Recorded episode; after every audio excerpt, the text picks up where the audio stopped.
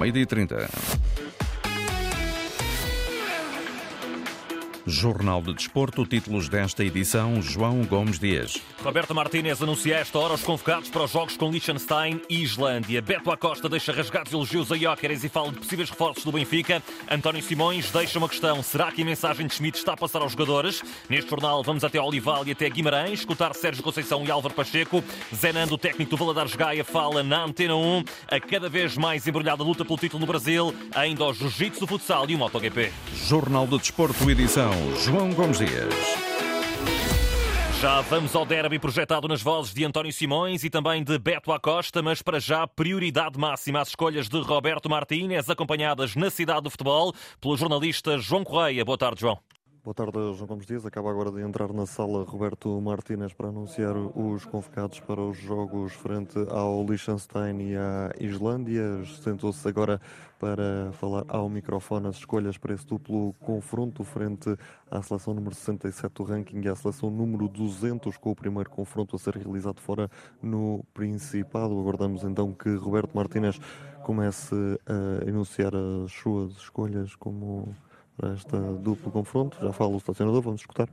Bem-vindos. Obrigado pela vossa presença mais uma vez.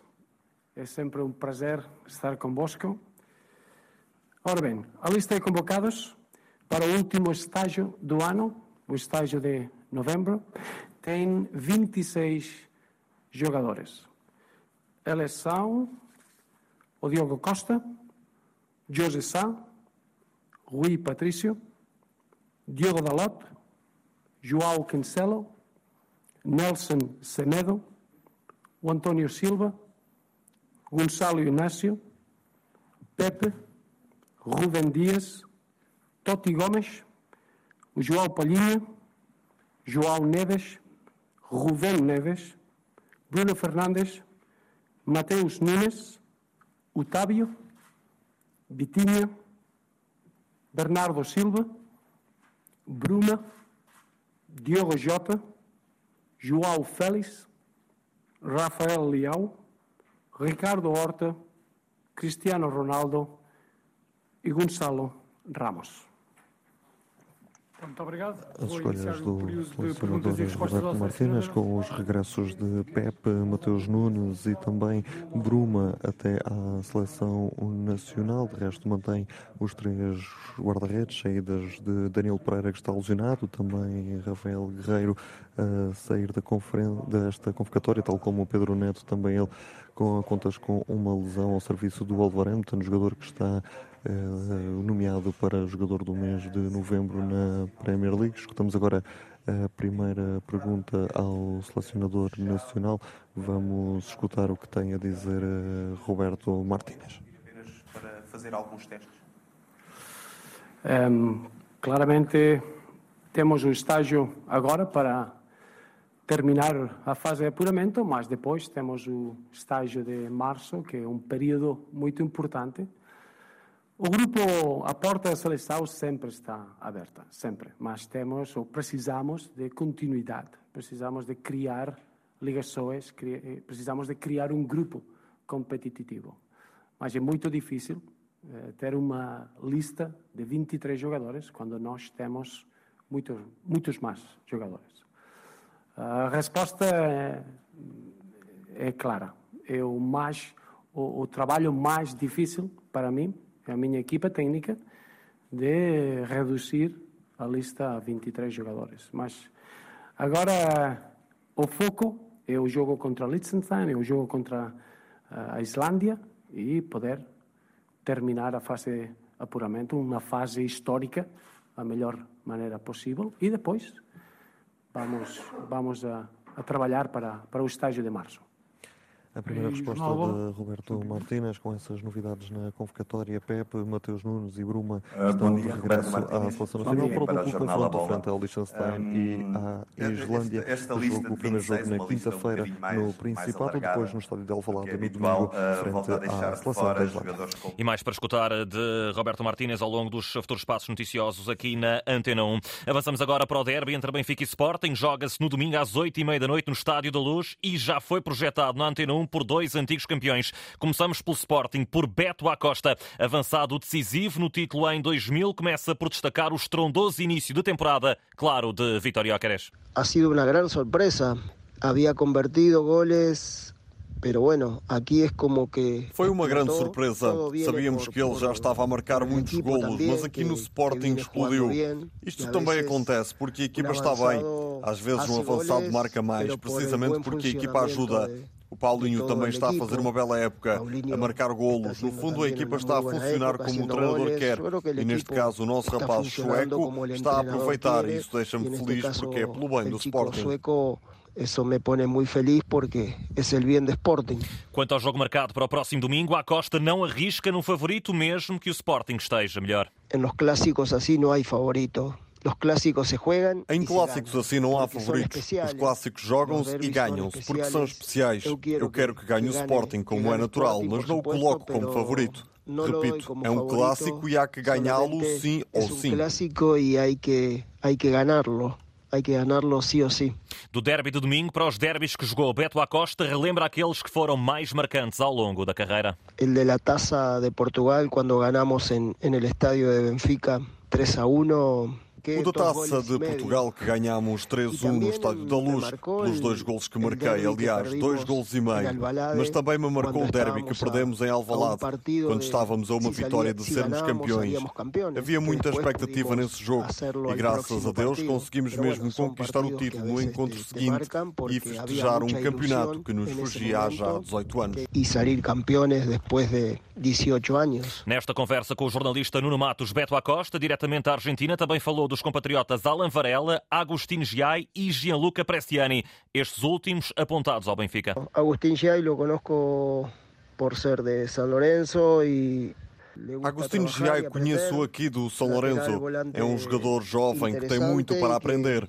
Ele gosta de trabalhar e aprender. É um lateral interessante e que tem muito para dar no futuro. Quanto ao Prestiani, é um caso semelhante porque também é um jovem e por isso penso que dentro de um ano vão acabar por seguir para a Europa. Finalmente, em relação ao Alan Varela, apesar de também ser um jogador jovem, jogou muitos encontros no Boca Juniors e tem estado muito bem no Porto. São três jogadores com um grande futuro, com essa diferença do Varela já estar a demonstrar a qualidade que tem em Portugal. Varela já está demonstrando aí em Portugal.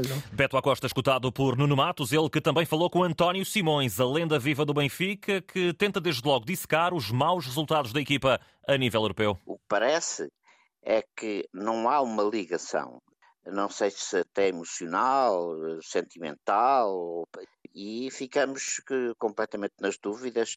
Há razões desportivas, há razões de treino, há razões porque não há liderança, há uma quantidade de uh, argumentos que, que, se podem abordar. E então o que é que a gente tem? Esta figura uh, triste daquilo que foi uh, o rendimento da equipa, sobretudo na primeira parte. Simões diz que o esquema de três centrais não resulta e sobre um eventual afastamento do treinador só faz sentido se a mensagem não estiver a ser passada. Nós o que vemos é que parece um distanciamento no relacionamento entre o treinador e a equipa, a equipa e o treinador. A gente vê isso um pouco e depois questiona-se o treinador. Bom, eh, quer dizer, já não passa a mensagem, não passa, ficamos todos com estas dúvidas.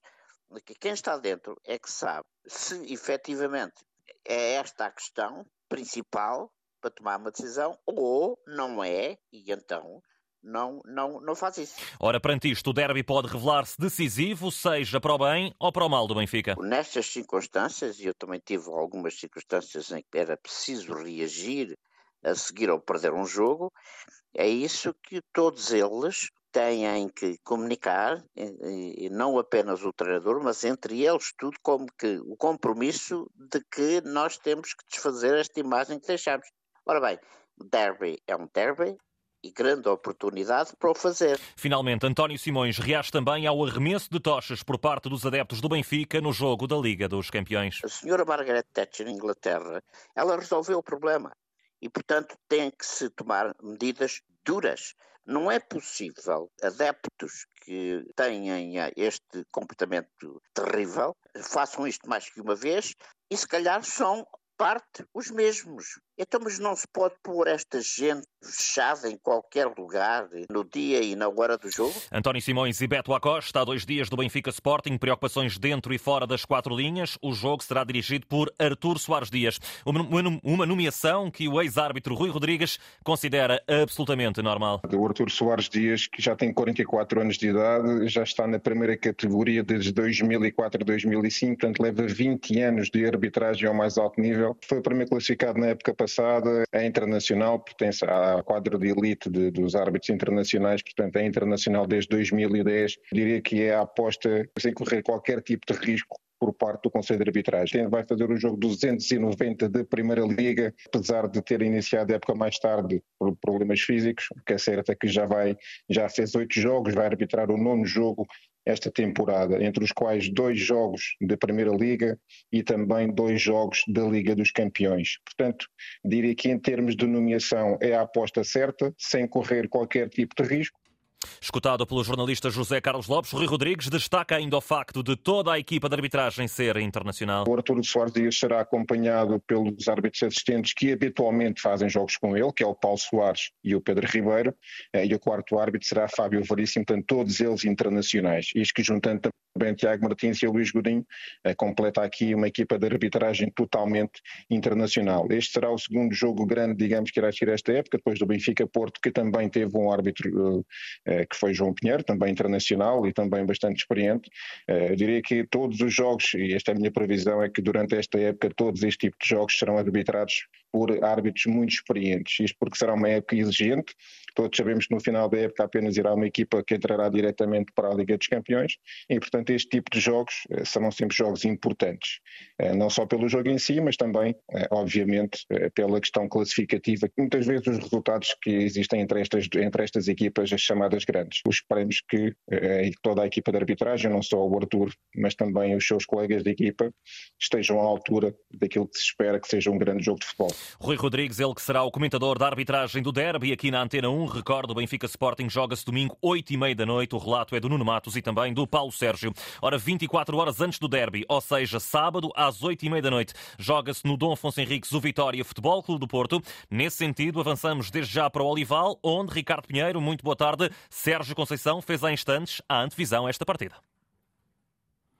Boa tarde. E de facto, nessa conversa que terminou há momentos aqui no auditório do Olival, Sérgio Conceição, de olhos postos na vitória, ou pelo menos na possibilidade de regresso aos triunfos, espera uma deslocação tradicionalmente complicada.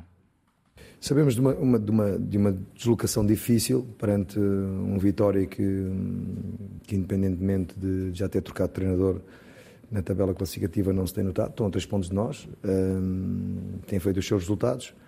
Uh, neste momento está, um, eu acho que o plantel, o plantel do Vitória tem qualidade. Uh, o treinador também uh, é um treinador muito identificado com a paixão e a forma de, de estar e de viver o futebol dos adeptos. Um, enfim, espera-nos um jogo difícil, cabe-nos a nós que lutamos pela conquista do campeonato, que para nós é o objetivo principal da, da época, uh, dar uma boa resposta e ganhar o jogo. E determinado em eh, poder regressar aos triunfos para o campeonato e mais agradado com a postura da equipa mostrada uh, na última partida diante do Antuérpia para a Champions, não uh, foi suficiente para evitar um puxão de orelhas à postura defensiva portista quando questionado sobre os pontos fortes da formação vitoriana. Os problemas que eles possam criar uh, à, à, nossa equipa tem que ver principalmente uh, connosco. Connosco. Uh, da forma como vamos defender, uh, percebendo qual é a dinâmica do adversário quando tem, quando tem bola. Dentro disto incluo aquilo que são os esquemas táticos, ou seja, ou seja as situações de bola parada, porque o, o, jogo normalmente encaminha-se dentro daquilo que é a postura das equipas, neste caso na nossa. Sérgio Conceição, que aproveitou nesta conversa ainda para compreender a posição delicada do técnico do Benfica, Roger Schmidt, elogiou também Pep por aquilo que fez neste jogo passado da Liga dos Campeões. Ele que, para esta partida, portistas contam com seis baixas, Samuel Portugal, Ivan Marcano, Wendel, Ivan Raime, Galeno e Gabriel Verón. Todos eles deram continuidade aos tratamentos das lesões sofridas. Ricardo Pinheiro a acompanhar a conferência no Olival. Do lado do Vitória, quinto colocado a três pontos do Porto, também já foi feita a projeção. Álvaro Pacheco quer uma equipa agressiva. O Sr. Vitoriano é isso, é uma equipa agressiva, uma equipa, uma equipa audaz, uma equipa com espírito conquistador, uma equipa que faz as coisas acontecer. E para isso temos uma equipa agressiva, uma equipa que seja capaz de impor aquilo que é a nossa vontade de ganhar. E no último jogo houve momentos em que nós nos esquecemos de, de sermos capazes de fazer isso. E aquilo que nós pretendemos amanhã é sermos capazes, durante os 90 minutos, manter essa agressividade, essa, essa personalidade de sermos, uh, uh, ou pelo menos promover aquilo que nós pretendemos e sermos capazes de promover aquilo que nós queremos que aconteça no jogo. Álvaro Pacheco também deixou elogios ao adversário e, em concreto, a Sérgio Conceição. É um treinador que já está lá há muitos anos, está claramente identificado com aquilo que é a sua ideia de jogo, uma equipa com um plantel, com, com, com bons jogadores, portanto é uma equipa forte. E aquilo que eu pretendo é que a minha equipa seja audaz, a minha equipa seja mandona, a minha equipa seja capaz de controlar o jogo, de impor aquilo que são a nossa ideia de jogo e aquilo que é a nossa estratégia da forma que nós queremos condicionar o jogo. E eu acredito que a minha equipa e os meus jogadores vão estar determinados e focados e principalmente com o espírito de, de conquistadores para sermos capazes de impor aquilo que nós pretendemos. Vitória sem Vilhanoeva, André André e Telmar Canjo. Já Bruno Gaspar está em dúvida. Uma coisa é certa, o Vitória Porto é às 8h30 da noite para acompanhar na rádio com o relato de Carlos Rui Abreu. Mas esta jornada 11 arranca já hoje, às 8 h um quarto da noite, Estoril Casa Pia. A equipa da casa quer dar sequência à vitória no Dragão. Foi isso que disse Vasco Seabra. Queremos dar continuidade àquilo que de bom fizemos. Vamos ter um adversário muito difícil, que é bem treinado, que tem capacidade naquilo que faz. Nós sabemos que temos que estar no nosso melhor e, portanto, é nesse registro que nós estamos, com essa mesma atitude e essa predisposição. E no Casa Pia, Felipe Martins acredita na vitória. Acho que é uma equipa que tem, que tem qualidade, tanto a nível individual como coletivo, mas também do nosso lado. Achamos que temos os argumentos suficientes para, para ganhar o jogo. Hoje também se joga para a Primeira Liga Feminina. Às 4 da tarde, o Racing Power recebe o Vila Verdense na jornada 6. E por falar em Liga Feminina, ontem não esteve à conversa com Zenando, técnico do Valadares, uma das surpresas da prova. Escutado pelo jornalista João Correia, Zenando confessa não estava à espera de um arranque tão bom na época. Sinceramente, estava à espera que fizéssemos um, um bom arranque. Agora,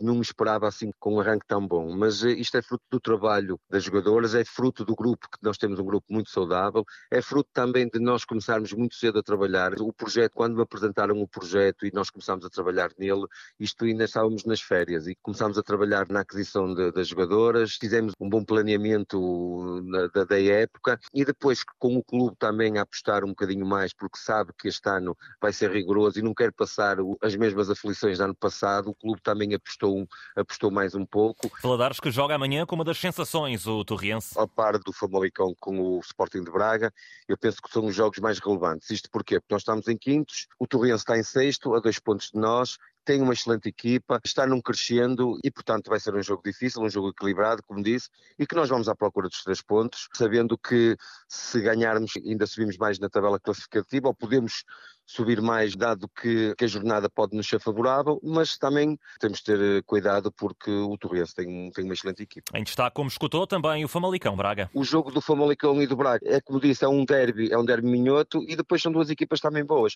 O Famalicão tem um conjunto de boas jogadoras, ainda não se encontrou, mas tem uma excelente equipa. Ano passado fez um, um excelente campeonato e o Braga, e o Braga é um grande do futebol feminino e, portanto, vai ser um bom jogo. Mas eu dou como o nosso jogo o, o da jornada o mais mais relevante, porque é o quinto e o sexto. E lá para fora, continua o rubro o Campeonato Brasileiro, depois do Botafogo ter voltado a perder 3-4, desta vez com o Grêmio. Com este resultado, Botafogo, Grêmio e Palmeiras têm todos 59 pontos, Bragantino 58, Flamengo 56, Galo Mineiro com 54.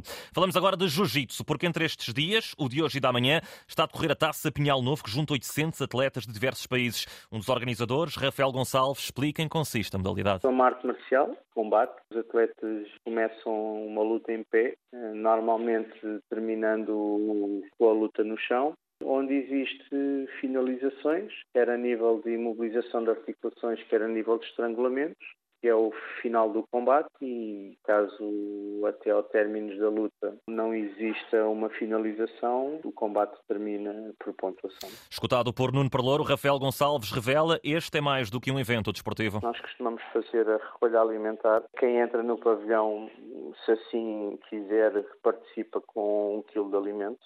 Essa recolha alimentar é feita pelo Centro Paroquial do Pinhal Novo, que depois redistribui esses bens alimentares pelas famílias que estão sinalizadas e carenciadas da vila. Desporto solidário no Pinhal Novo. Duas notas finais nesta edição. No futsal elétrico e fundão jogam hoje, 8 e meia da noite, abertura da jornada 7 do campeonato. E no MotoGP, Miguel Oliveira foi hoje 19 colocado nos treinos cronometrados para o Grande Prémio da Malásia.